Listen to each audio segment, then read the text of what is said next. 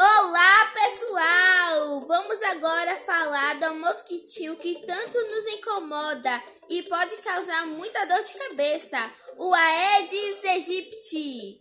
Estamos aqui agora com a doutora Luzenice que vai nos dizer como esse insetinho consegue entrar na nossa casa. Boa tarde, Luzenice. Como esse insetinho pode entrar na nossa casa? Boa tarde, Beatriz. Beatriz, veja bem, esse insetinho entra na nossa casa porque a gente permite que ele entre.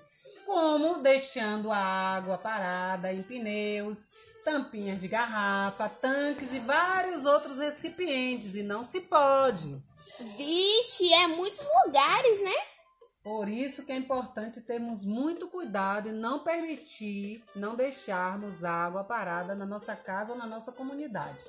Verdade. Mas e as criancinhas? Elas podem ter que doença?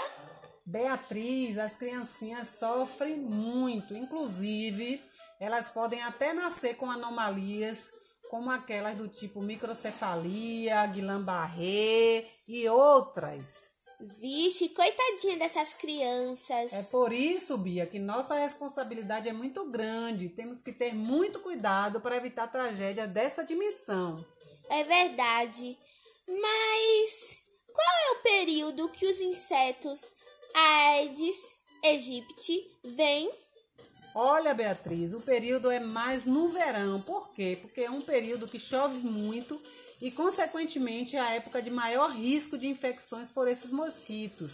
Eles vêm causando muitas doenças, como por exemplo dengue, zika e chikungunya. Vixe, por isso a população deve ficar atentos e redobrar os cuidados em casa para eliminar todos os mosquitos. Essa é a única forma de prevenção a todos os terríveis mosquitos. Então, pessoal, conto com vocês. Uhul!